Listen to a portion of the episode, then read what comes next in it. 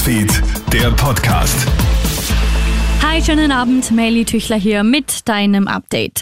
Nach verheerenden Erdbeben in der Türkei und Syrien steigt die Zahl der Todesopfer weiter. Mittlerweile ist bereits von über 2300 Toten die Rede.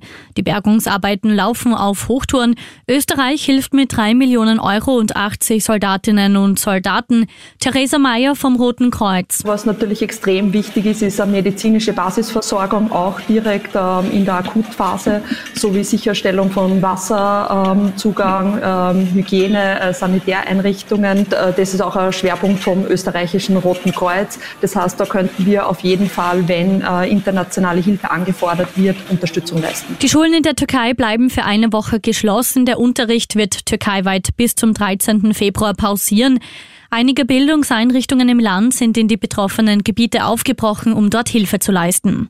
Ich befürchte, die Welt schlafwandelt nicht in einen größeren Krieg hinein. Ich befürchte, sie tut dies mit weit geöffneten Augen. Mit diesen Worten äußert UNO-Generalsekretär Antonio Guterres seine Befürchtungen. Knapp ein Jahr nach der Invasion Russlands in sein Nachbarland werde die Aussicht auf Frieden immer geringer. Die Gefahr einer weiteren Eskalation wachse. Das Risiko eines Atomkrieges sei so hoch wie seit Jahrzehnten nicht. Die Welt brauche Frieden in der Ukraine, so der UNO-Generalsekretär. Nur Ja heißt Ja. Wegen unerwarteter Auswirkungen wird das neue Sexualstrafrecht in Spanien nach nur vier Monaten wieder geändert. Das Nur Ja heißt Ja Gesetz, das eigentlich die Verurteilung von Sexualstraftätern erleichtern und Frauen besser schützen sollte, führt in den letzten Monaten entgegen der Absicht des Gesetzgebers auch zu Strafmilderungen.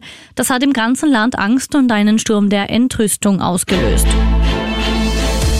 Krone Hits, Newsfeed, der Podcast.